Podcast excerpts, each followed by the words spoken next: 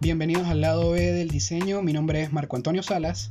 Mi nombre es José Monasterios. Y nos encontramos aquí eh, oficializando ya el, podcast. Nos fue súper bien en lo que creímos que iba a ser un piloto, en lo que, bueno, empezó como algo súper random y horas de, sueño y de trabajo invertidas entre Monasterio y yo. Y, y creo que ya estamos montados. ¿Qué opinas, Monasterio? Realmente ha sido una experiencia grata. O sea, entre la recepción y al mismo tiempo en cómo nos hemos compartido las tareas. Todo ha salido muy bien. Sí, le, le, doy las gracias a todos los que se han encargado de compartir, de suscribirse. No son unas reproducciones gigantes o, unas interacciones grandísimas, pero realmente aprecio a los amigos, conocidos y personas interesadas en el proyecto. De verdad, mil gracias. a mitad de semana lanzamos por nuestro Instagram, que oficialmente tenemos redes. Nos pueden seguir como el lado B del diseño con N. Estamos en Spotify, en YouTube y creo que ya estamos en Apple Podcast. Estamos en Apple Podcast y Radio Podcast también. Ya todas las plataformas estamos listas. Ha sido todo súper rápido realmente, creo que no me lo creo porque siempre mis amigos productores me han dicho que eh, YouTube y, Spotify tienen ciertas condiciones para hacer el verificado y Monasterio lo logró en tiempo récord, lo cual aplausos totales para Monasterio por ello. Lo hice en un día completo. O sea, ya tenía todo investigado para esto, literalmente. Hizo la tarea. Y como he aplicado una filosofía en los últimos días, la creatividad no aplica en cuarentena. Y eso va para monasterios que la partió y se la ha vacilado. Gracias de verdad nuevamente, hermano. Gracias a ti. O sea, sería una grosería que no fuera hecho algo hermoso para todo el diseño que has hecho. Y entrando en contexto, ya em, emocionando esta conversación, tenemos a una invitada que eh, le doy las gracias de antemano por su tiempo, por decirme que sí, sin ni siquiera escuchar el episodio piloto, sin saber qué rayos iba a ser esto. Eh, ella es diseñadora de interfaces, em, trabaja en Rappi desde hace aproximadamente año y medio. Eh, se llama Melanie Roa la tenemos aquí. Gracias, Melanie, por estar en el lado B del diseño. Hola, Marco. No, pues gracias a ti por pensar en mí. Es realmente un honor estar aquí apoyando estas nuevas ideas. Bueno, Monasterio, algo que quieras empezar preguntándole a Melanie en, en el eh, aspecto, claro, personal. Personal. Mm, quizás eh, la, la, una de las preguntas que, me hice fue, ¿cómo fue tu época en la, universidad y, cómo empezaste a llegar al mundo del UX y el UI? Bueno, nada, pues realmente yo no pensé que fuese a estudiar diseño gráfico en la universidad, simplemente entré a trabajar en un local de publicidad y como que ahí me fui encaminando por el lado del diseño. Realmente entré a estudiar diseño porque me gusta mucho la fotografía y los en el tercer y cuarto semestre se veía fotografía y ese fue mi interés realmente en la universidad, no tenía nada que ver con diseño, simplemente pues era una carrera que me daba eh, fotografía y dije nada, me voy a meter allí.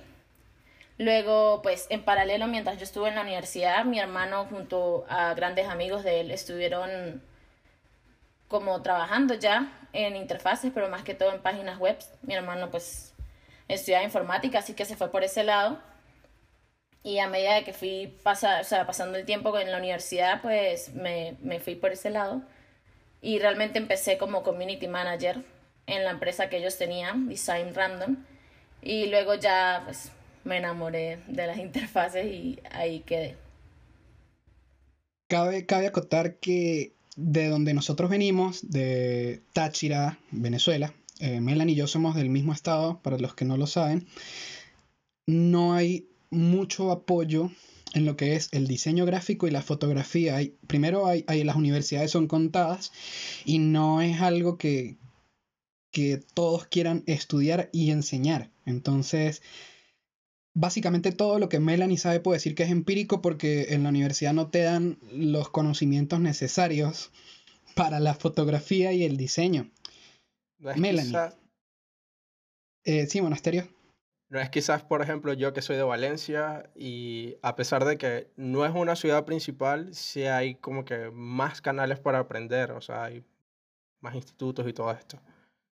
No, em, en San Cristóbal, San Cristóbal no es que sea un pueblo, porque es una ciudad, pero no, la movida del diseño, digamos que ahorita en, plena pandemia, eh, problema sociopolítico, es que se está dando, que se están creando mini agencias y, estudios creativos, lo cual es súper genial, pero en el caso de Melanie, eh, casualmente nosotros dos trabajamos en ese local de publicidad en tiempos distintos, pero venimos prácticamente de esa misma escuela.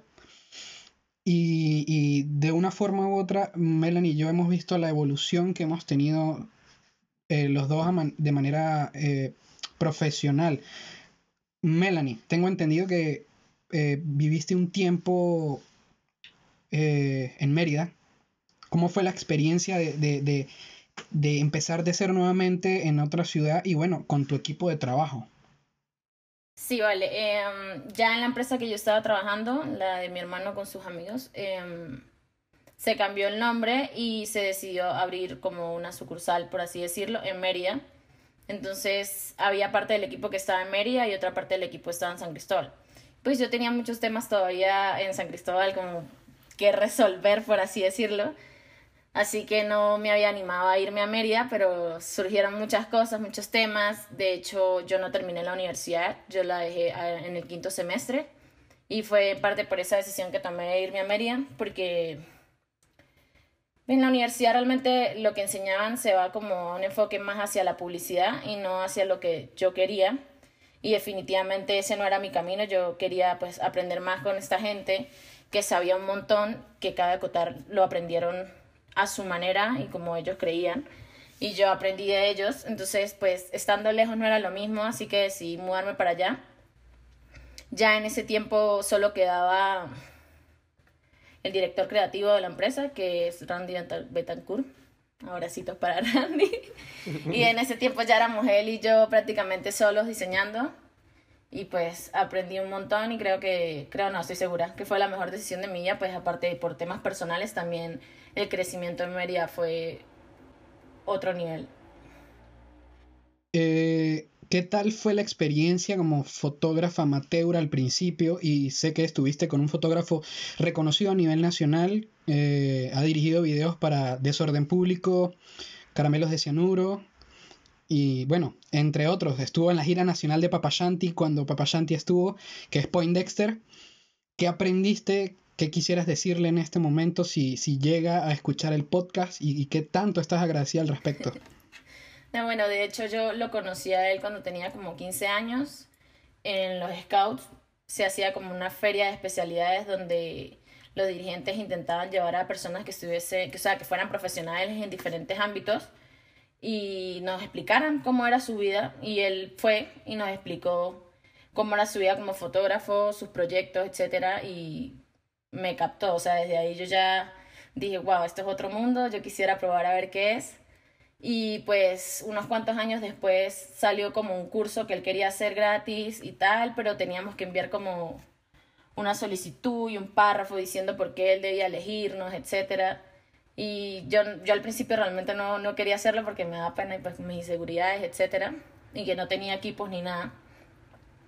Pero decidí hacerlo ya que como él era scout, o sea, él fue scout, pues dije, ay, por ahí quizás me da una oportunidad por los escados y broma, y pues así fue, me dio la oportunidad y estuve junto a él y al chichero, que era el nombre del curso, durante un año y medio aprendiendo de todo. Fue una experiencia increíble e inolvidable. Y estoy segura de las personas que, estuviese, que estuvieran ahí, porque él hizo muchos cursos después, pero por así decirlo, los originales es otro nivel, o sea, fue otra cosa en el mundo. Literal, nos íbamos y pasábamos todo el día, a veces nos quedábamos, o sea, hacíamos demasiadas cosas, nos, nos enseñaba, o sea, la teoría y luego la práctica, pero todo era corrido, entonces hacía que como que absorbiéramos mejor todas las cosas. Definitivamente, o sea, sin él la fotografía en mi vida no sería lo mismo, porque pues empezando que él fue como el, el que prendió ese chip de, uh, me gusta esto, me llama la atención y luego me enseñó todo lo que pude. O sea, yo estoy súper agradecida con él, él lo sabe. Todos estamos agradecidos con él. es increíble, es un increíble fotógrafo, nos ha enseñado cosas increíbles y de verdad admiro mucho y valoro y respeto mucho todo lo que él hace. Qué bien, qué bien. Monasterios, ¿qué quieres acotar? No, quería acotar esto porque yo también comencé como tú.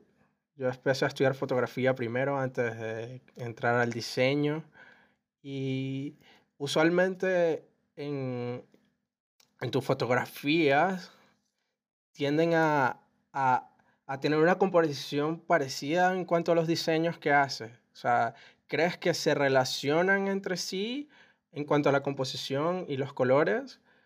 ¿O lo ves más como una herramienta de complemento en lo que haces?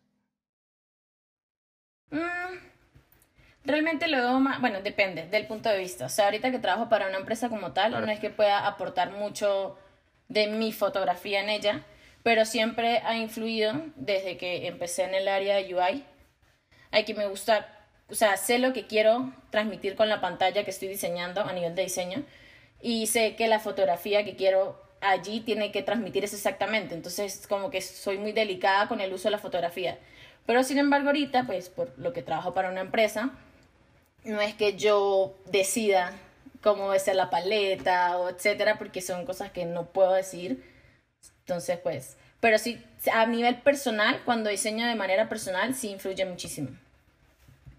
Claro, ahorita estás basándote en directrices solamente. Sí, técnicamente sí. Además de esto, o sea, ahorita que te vengo conociendo y lo poco que he hablado contigo, creo que se relaciona también mucho. O sea, a pesar de que quizás no quieras como dejar huellas de quién eres en lo que haces, se ve como que reflejado. O sea, al momento de ver tú, por ejemplo, estos días que he estado viendo todo tu portafolio en cuanto a la fotografía, en cuanto al diseño, por ejemplo, en la fotografía me, o sea, me trajo como que un poco de calma, porque casi toda la fotografía que consumo es como que muy fuerte, es muy, un contraste muy, muy oscuro, pero a pesar de que tus trabajos son, en, por ejemplo, en conciertos, han sido contrastes claros, oscuros, siempre hay como que esa luz, ese descanso en el cual tú te sientes tranquilo. ¿Crees que de alguna manera... Sí, de hecho... Ay, perdón. Tranquila dejas como impregnada lo, lo que eres dentro de la fotografía. Sí, bueno, creo que esas son cosas que uno hace por inercia, por así decirlo. Son cosas que uno transmite simplemente porque uno es así, pero no porque se hagan a propósito y diga, uh, quiero transmitir calma. No, nada que ver. Simplemente es algo que fluye y es como a mí me gusta ver la vida, por así decirlo, así que simplemente lo, lo hago así hay algo curioso en tus redes y es que, mm, o sea, quien no te conozca no sabe que te dedicas al diseño de interfaces porque eh, tu trabajo es único, únicamente de fotografía a menos que tengamos acceso a tus redes, a tus portafolios como el Behance o el Dribble. ¿Cómo, ¿Cómo fue la experiencia post y pre ya que no hemos dicho a qué empresa eh, perteneces y, quisiera que tú nos digas a qué empresa perteneces y cómo fue la experiencia entrando y, ya perteneciendo. Bueno, actualmente trabajo en, en Rappi, es una empresa colombiana de domicilios que empezó con domicilios de restaurantes y de supermercados, pero ya ahorita literal es Rappi lo tiene todo, o sea, te lleva todo. Aquí en Chile también hay Rappi. Y intenta llegar a todo, ¿sí? qué chévere, yo sé. Está en muchas partes, pero claramente empezó pues en Colombia. Ya cuando yo entré en la empresa llevaba tres años, ya ahorita va a cumplir los cuatro. Ellos me consiguieron a mí a través de Dribble, que es una de las plataformas para compartir tus diseños, más que todo al nivel del UX UI. Y pues yo llevo tiempo manejando mi portafolio ahí, lo que pasa es que uno va creciendo y como que va eliminando las cosas que ya no le gustan, pero en realidad pues ahí lo que está en Dribble no fue lo que vieron las personas que me contactaron para entrar a Rappi. Ya eso fue post Rappi realmente, que quise arreglar un poquito más el portafolio, dedicarle más. Pero antes igual yo siempre mantenía las redes sociales súper al tanto porque pues como tú mismo dijiste, nosotros venimos de una ciudad muy casi pueblo. y era muy difícil conseguir gente, entonces de hecho nosotros siempre trabajamos para gente de afuera y la forma de, de que la gente llegue a uno definitivamente es teniendo un portafolio decente, ¿sabes? No tiene que tenerlo ahí. Me regaño a mí mismo porque he dejado botado todos los portafolios realmente. Porque si no lo va a negar, le he dedicado mucho tiempo a esta empresa, pues por amor realmente, porque de verdad creo en ella y me gusta lo que estoy haciendo. Realmente siempre he amado lo que he hecho desde que trabajé en las empresas anteriores hasta ahorita. Siempre he amado lo que he hecho. Pero pues, sí, o sea, los portafolios tienes toda la razón. La gente que mi Instagram ni se puede imaginar que yo soy diseñadora. Pero es porque así lo quiero manejar. Realmente, a pesar de que soy muy buena diseñadora, no es lo que quiero que me defina. Para mí es no más importante la fotografía, pero es lo que más me representa y es lo que quiero darle a entender a la gente, pues, o sea, es lo que queda ahí, como que, ah, Melanie, Melanie fotógrafa, o sea, no, Melanie diseñadora UI, aparte de que explicar todo eso es más complicado que simplemente decir, no, soy fotógrafa. Entonces, pues, yo simplemente le dediqué como más a las redes sociales, a la fotografía, porque así quiero que me vean, pues. O sea, creo que eso es una base importante porque no, no todos lo manejan de esa manera. Eh, en sí, te quería preguntar algo en, referente a, a, a Rappi. Era como, de, de qué manera ha, ha, afectado, actualmente estamos en una pandemia, el, el uso de la aplicación? Eh, en cuanto al diseño realmente no la ha afectado, la ha beneficiado. Favorecido, increíblemente. Sí, claramente, pues la gente que no la usa, pues simplemente le toca, ¿sabes? Hay muchas plataformas también, pero pues Rappi se puede decir que es una de las líderes. Y nada, realmente ha favorecido. Claramente, pues el flujo alto de, de usuarios puede afectar, pero pues nunca va a ser una mala opción, ¿sabes?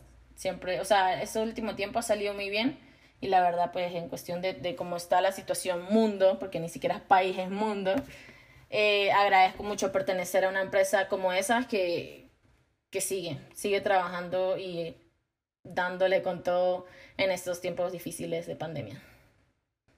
Eh, y en cuanto, o sea, como diseñadores, eh, esto es una pregunta que, que, que me parece clave, es cómo previenes algún problema a través del diseño. O sea, piensas en como que, ok, este diseño va dirigido a si en esta ocasión sucede esto. O simplemente vas llevándote por alguna directriz. Depende mucho de lo que queramos. Voy a ponerte un ejemplo ahorita respecto a Rappi y la situación pandemia obviamente tuvimos que adaptarnos a lo que estaba pasando. Ejemplo, eh, los tipos de entrega, de que si lo podía dejar en portería, o sea, que yo pueda seleccionar eso. Antes simplemente llegaba tu pedido y tú, ay, ya abajo y tal. O sea, ahora podemos, le pusimos una opción de que puedas recoger tu pedido en la, en la portería o que suba a tu apartamento pero lo dejes en la puerta. O sea, son cosas que van avanzando conforme lo que está pasando en la situación. Obviamente, pues te pongo el ejemplo de Rappi, aunque yo he trabajado para muchas empresas y también he hecho diferentes aplicaciones. Al principio todo, o sea, esa aplicación no se hace porque sí, que divertido, se hacen para solucionar un problema que ya tiene la sociedad. Entonces, ejemplo, en Rappi, ¿cuál es el problema? Que pues de verdad hay gente que no tiene el tiempo, más que todo en una ciudad como Bogotá, que Bogotá de verdad es...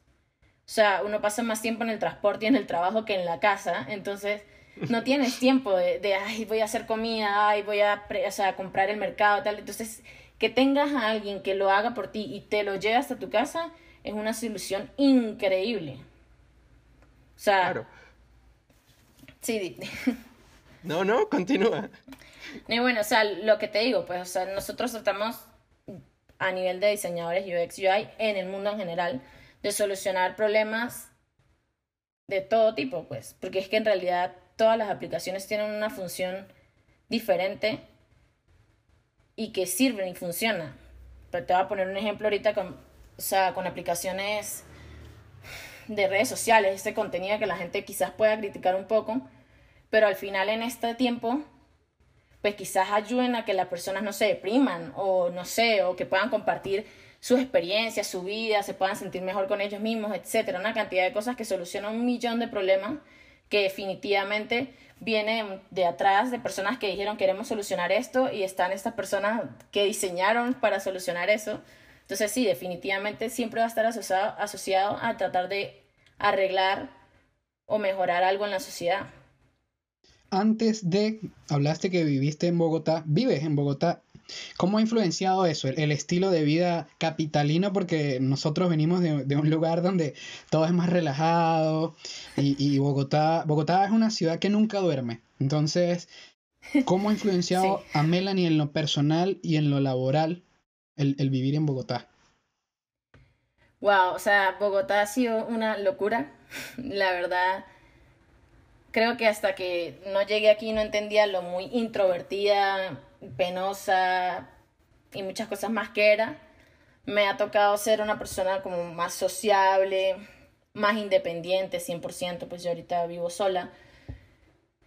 Y definitivamente ha afectado completamente mi vida. Estoy segura de que no, no soy la misma. O sea, tengo, sigo manteniendo esas cosas buenas que me gustan de mí, pero no soy la misma que salió de San Cristóbal porque pues no lo queremos decir así, pero de San Cristóbal a Bogotá, pues Bogotá es una ciudad cosmopolita y no salió un pueblo prácticamente. Entonces, prácticamente, pero ese pueblito tiene su encanto. Obviamente, no, no, San Cristóbal tiene todo, pero pues e, es agobiante, la verdad. Recuerdo que una vez fui a un sitio aquí que se llama Monserrate y es como una montaña donde uno ve toda la ciudad. Y normalmente quizás la gente pensaría muy, wow, qué increíble se ve la ciudad. Y yo realmente me sentí en shock y agobiada y dije, o sea, qué cantidad de gente hay aquí. es absurdo, es absurdo. O sea, el mar de casas, edificios, apartamentos, es increíble. Me, me dejó como, what the fuck. Y de hecho todavía, a veces cuando estoy en la oficina, el ruido de los carros, ambulancias, el pipi, la gente en la misma oficina hablando, a mí me agobia porque pues vengo de algo muy tranquilo y a mí me gusta todo también muy tranquilo y es como, ah, pero en realidad yo, pues, Bogotá tiene lo suyo, siempre hace frío, cosa que yo amo. Y no, yo, yo me enamoré ya, ya de esta ciudad, yo la amo. Y los contrastes de Bogotá que son increíbles porque cada esquina de Bogotá, cada, cada lugar tiene cierto atractivo en cuanto al arte, ¿no? Porque, bueno, yo viví también en Bogotá y, sé cómo es ese trajín, sé cómo es el estilo de vida y, a ti te inspira, o sea, te da algo el, de repente estar en una esquina y ver cierto contraste que en la otra no vas a encontrar, los murales, el arte urbano, vamos a decirlo de esa forma. Sí, eso y las oportunidades también. Porque yo creo que, que algo que viví en Rappi que me impactó mucho fue que nosotros veníamos de prácticamente ser los únicos que hacíamos esto que hacíamos en San Cristóbal, en Mérida. Quizás en Caracas o en Valencia sí la gente se movía más con eso, pero en nuestras ciudades no. Y aquí es todo un mundo completamente distinto, o sea, aquí es normal. aquí es súper normal. Igual que, pues, la fotografía, tú vas por la calle y en todos lados están haciendo sesiones de fotos. O sea, eso es algo que a mí me gusta mucho porque San Cristóbal quizás era una ciudad un poco, no sé cómo explicarlo, que no podía ser como tú mismo. Siempre es como, ay, qué pena hacer esto, ay, qué pena salir a tomar unas fotos, ay, qué pena yo no sé qué. En cambio, lo que fue Mérida y Bogotá para mí fue un cambio en la vida porque es increíble como te deja ser quien eres y ya. O sea, tú haz lo que te gusta, tú haz lo que amas y está bien. Y eso, pues, a mí me encanta eso de aquí. Claro, y, eso en parte, o sea, por lo menos al vivir en una ciudad tan, tan grande, eh, la única manera en la que quizás te puedas como que destacar o darte a conocer es siendo tú mismo. es como demostrando eso. Sí, definitivamente. O sea, que puedes aportar algo distinto a lo que ya alguien está aportando en X lugar, ¿sabes? Siempre pues... Nada, ser tú mismo está súper bien y está muy chévere encontrar un sitio donde pueda hacerlo. También ya pasando un tema no tanto a lo personal, eh, quería preguntarte eh, cómo o sea, ¿cuáles son quizás los pasos como... Quizás pasos no, está como que mal dicho eso. Eh, ¿Cómo te imaginas al, al, momento de crear una, una identidad visual? O sea, ¿cuáles son quizás los pasos previos antes de crear una identidad visual, tanto para una marca o incluso en lo que haces en cuanto a tus proyectos personales y, y, tu trabajo? Yo creo que lo primero, creo no, estoy segura, que lo primero es conocer 100% al cliente o al producto, e incluso a uno mismo, ¿sabes? Saber realmente qué quieres, qué es lo que quieres transmitir, lograr, etc. Yo personalmente no, no soy, o sea, no me dedico específicamente al branding ni a creación de una marca personal, pero cuando se trata de, de interfaz, Obviamente ya casi siempre las empresas tienen su identidad visual establecida y pues claramente hay que analizarla, hay que entenderla e irse por ese camino pues lo más posible y trabajar, o sea, trabajar en, en, en conjunto y tratar de hacer el mejor resultado de eso. Hay muchos pasos a nivel de UX UI que yo no tenía ni idea. Son como que hasta que no llegué a Rappi, no, o sea, que cuando yo llegué a Rappi, o sea, yo recuerdo que en mi entrevista yo dije, no, yo soy diseñadora UX, UI, yo, ay, sí, tal. Aparte de que uno estudia y como que, ay, sí, yo voy a decir esto, voy a decir esto. Y cuando llegué, sí, o sea, ellos me eligieron, hice la prueba como UI porque me preguntaron como, ¿qué te gusta más, el UX o el UI? Y en mi mente era como, sí me gustaba un poquito más el UX, pues porque a mí me gusta mucho conocer a la gente y técnicamente eso es el, el UX, o sea, aprender y entender al usuario. Pero yo con el UI soy simplemente, o sea, es, es todo para mí. O sea, a mí me fascina que algo esté bien hecho, que se vea agradable, que, que no solo para otros, sino que yo lo vea y me guste. Entonces yo, no, yo, yo creo que me gusta más el UI. Y pues me eligieron como UI. Cuando yo entré y me dijeron, no, tú haces dupla, porque nosotros trabajamos en dupla, o sea, UX, UI con un UX, yo no sé qué, y empezaron a explicar los UX, los pasos que ellos hacen, yo como, yo no sé nada. o sea, nosotros creíamos que éramos UX. Es que nosotros, cuando estábamos, cuando nosotros estábamos en San Cristóbal, eh, hay una cosa que no dijimos al principio y es que uno de los fundadores de la empresa que, que es donde empezó Melanie, hoy en día es prácticamente mi compañero de trabajo a distancia, mi hermano y, fundador de, la agencia que nosotros creamos que se llama 735. Y es que nosotros aprendimos de manera empírica, o sea, aprendimos haciendo y viendo. ¿Cómo fue ese choque, Melanie? Porque es muy distinto el proceso que, que tú creaste para ti al proceso que debe ser. Fue una locura. De hecho, les voy a confesar aquí algo. Pues o sea, a nivel de diseño UX UI hay muchas plataformas y muchas este, aplicaciones y programas que tú puedes utilizar para empezar. Yo empecé con Photoshop, luego pasé a, Adobe XD y luego Figma. Y una sola vez en mi vida, porque es una sola vez y fue en una iMac que tenía mi hermano para un concurso que estaba haciendo, trabajé en Sketch, o sea, una sola vez en la vida. Y yo llegué y dije en sí, claro, yo sé usar Sketch, obvio, yo sé usar Sketch.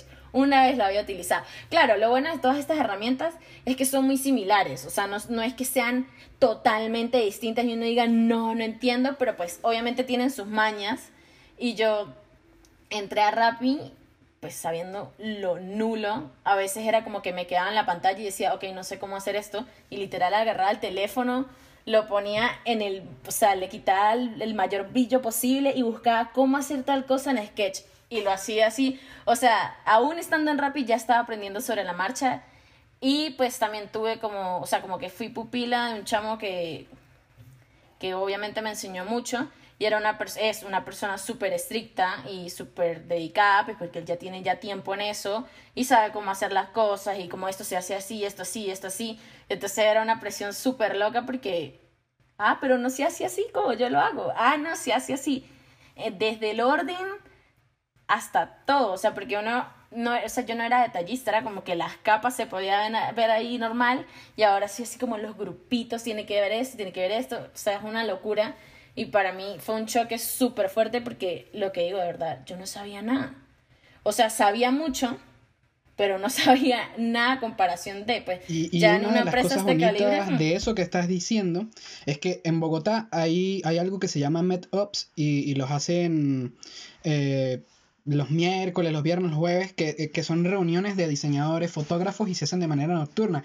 Recuerdo una vez que estábamos prácticamente recién llegados a Bogotá y fuimos a un meetup en donde el 80% de los diseñadores que estaban ahí trabajaban con Sketch.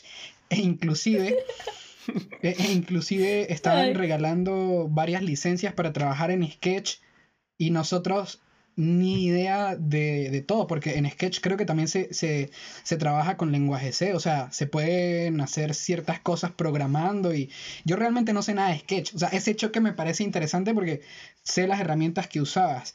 Em, una pregunta que te quería hacer que ya es más ligada a la música, nosotros hablamos que aquí en el lado B íbamos a tocar temas eh, urbanos, musicales, y, algo que no es lamentable, sino al contrario, me parece maravilloso que estemos demasiado ligados a, lo que es el movimiento urbano como el rap. Tu portafolio de fotografía prácticamente es rap.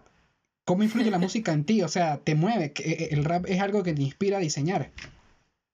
100%, o sea, en mi vida, mientras estoy diseñando, no falta el rap. O sea, desde que conocí el rap se volvió uno de los amores de mi vida y sí, 100% ha sido parte de mí.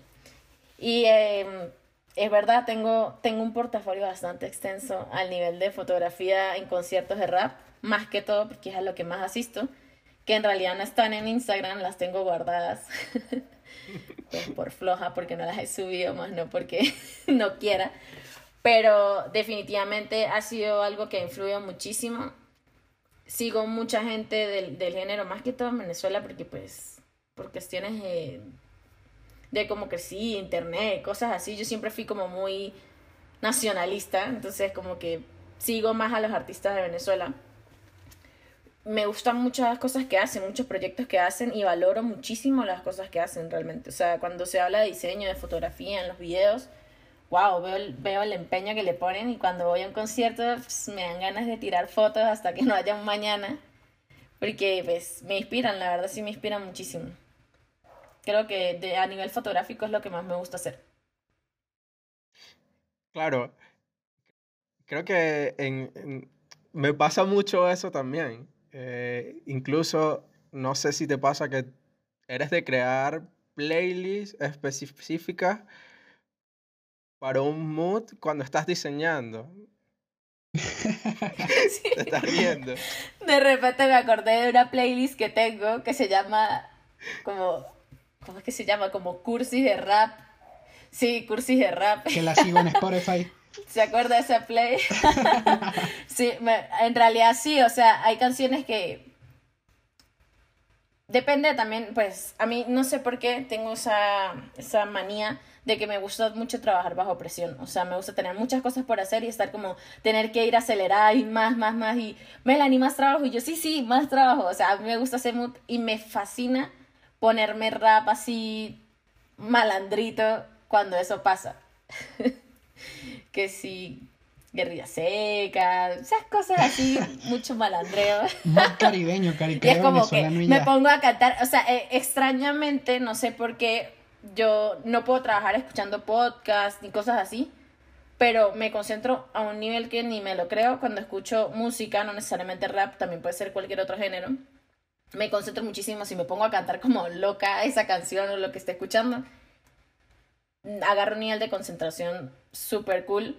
Entonces pasa muy seguido que, que sí, definitivamente tengo 1500 listas de reproducción de diferentes géneros, no solo de rap, para todos mis moods locos, diarios.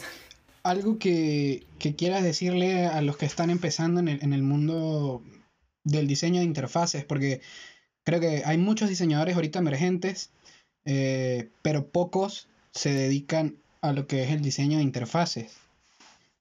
¿Qué te hubiera gustado que te hubieran dicho cuando empezaste?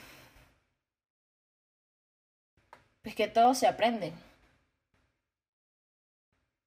Literal, todo se aprende. O sea, uno cree que, todo es imposible, que no se puede, que, es, no sé, una cantidad de, de obstáculos que se pone uno, pero realmente simplemente es aprender. O sea, no necesariamente tienes que estudiar en una universidad carísima en Bélgica, no sé, eh, para hacer un gran UX UI. O sea, tú tienes que aprender. Y ya, hay muchísimas herramientas, muchísimas, en YouTube, cursos gratis, cursos pagos, pero son un pago que, o sea, no tiene nada que ver con lo que puede costar una matrícula en una universidad. tú puedes aprender todos los días algo nuevo. De verdad, o sea, no, no estancarse por creer que, que tiene que estudiar en la universidad. No, ojo, no estoy diciendo, ay, no estudien, ¿no? Ojo, porque ya uno está diciendo que no hay que estudiar para ser diseñador. ¿Lo escucharon en el lado mira, va, ver esto, mira esto. mira esto, llega. En la universidad. Lo aprenden en la calle. No, llega, llega y dicen esto. Mira, escuchar esto y dicen, diseñadora de Rappi dice que no estudien, que no estudien. No estoy diciendo eso, ojo, Simplemente que si no tienes los recursos financieros, bien puedes hacerlo a tu manera. O sea, obviamente sí, claramente hay muchas cosas que uno cree que sabe y que aprende y no. Pero son cosas que va aprendiendo uno en el proceso.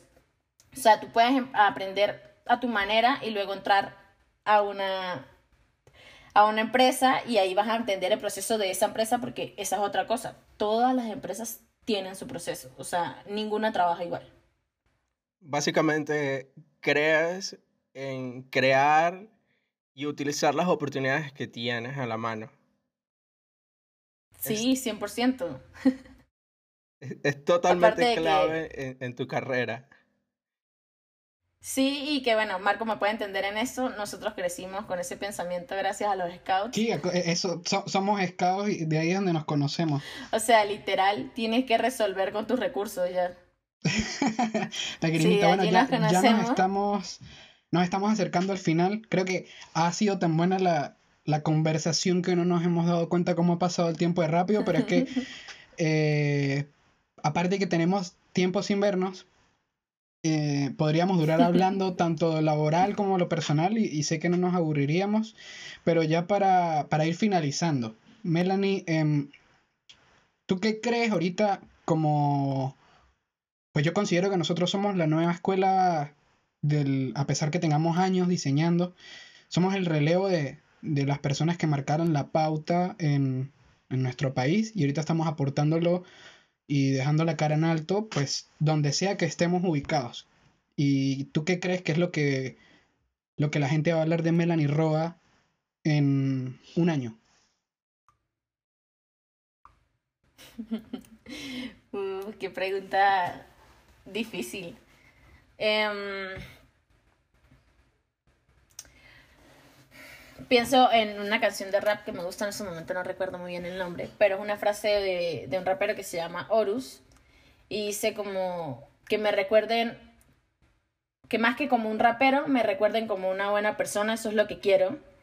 Siempre voy a querer eso. O sea, más allá de diseñadora, de fotógrafa, siempre voy a querer ser una buena persona, alguien que aporte en su núcleo, en su sociedad, que sea algo positivo, sea para que sean diseñadores, fotógrafos, cantantes, lo que les dé la gana, pero siempre aportar algo positivo. Y realmente esa es la forma en la que quiero que hablen de mí, como Benani es buena, o sea, logró todo lo que hizo pues por ser una buena persona, literal no dañó a nadie en el camino, simplemente siguió su camino, luchó con eso, siguió adelante, se superó y logró todo lo que quería sin perder su esencia y lo bonito de ella. Eso es lo que más quiero.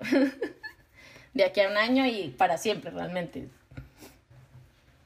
Bueno, gracias Melanie por tu tiempo, por tus palabras, por decirle sí a los proyectos de cualquiera y, de, tus amigos. te agradezco por, por todo realmente.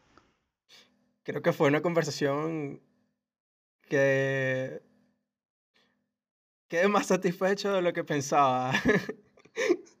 no, literalmente, porque siento que eh, la entrevista fue más allá como de, de, como de tu vida personal a, a, lo profesional y me gusta que, que quieras como que abarcar el, tu mundo, por, el, el, tu vida personal y, y, y, profesional a un nivel en el que todos te quieran. Y eso me parece increíble. Creo que sin, sin más que decir, quisiera literalmente quedarme a hablar hasta, no sé, hasta la madrugada, pero esto se tiene que editar.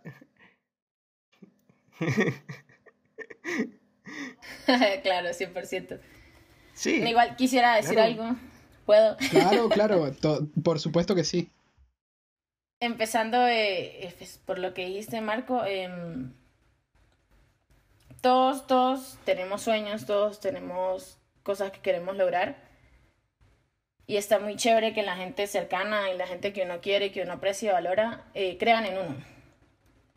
Entonces está esta frase, sé como quieres que sean contigo, esa soy yo. O sea, seas tú en tu proyecto a nivel de diseñador, en tu proyecto músico, en lo que sea, yo siempre voy a estar apoyándote a ti y a todos los que mantengo cerca y a toda la gente a la que pienso que tiene algo extraordinario que aportar al mundo, los voy a apoyar. Y esto pues va como en general para la gente que esté escuchando, de verdad, crean en ustedes mismos, crean en sus sueños. Hay días muy difíciles, pero mientras cada día tú hagas un poquitico, o sea, sea algo muy sencillo y muy chiquito por tu sueño, estás súper bien. O sea, tienes que seguir dando ese paso día a día para lograr algo mayor, que estoy segura que es lo que hemos hecho nosotros tres que estamos en esta llamada hablando. O sea, estoy segura que hemos dado muchos pasitos chiquitos para poder estar hoy aquí. Y así es con todo, de verdad, pues a todos les digo que, que sigan sus sueños, que sean fuertes y que no dejen de creer en sí mismos y que empiecen, que empiecen porque si no empiezan se quedan pegados. Otro viene y les quita sus ideas. Sí, se quedan pegados. Qué mejor forma de despedir el programa que con esas palabras. Recuerden seguirnos en nuestras redes sociales. En Instagram estamos como el lado B del diseño con N. En YouTube nos pueden buscar como el lado B del diseño. En Spotify también como el lado B del diseño. En, estaremos compartiendo pues mediante el, nuestras redes el material. Estaremos también eh, adjuntando unos pequeños clips de, de esta conversación y disfrutar de la espontaneidad que nos regaló el día de hoy Melanie. Y sin más que decirles, bueno, mi nombre es Marco Antonio Salas, diseñador gráfico. Mi nombre es José Monasterio, fotógrafo y diseñador. Y esto fue el lado del diseño. Chao. Chao. Chao.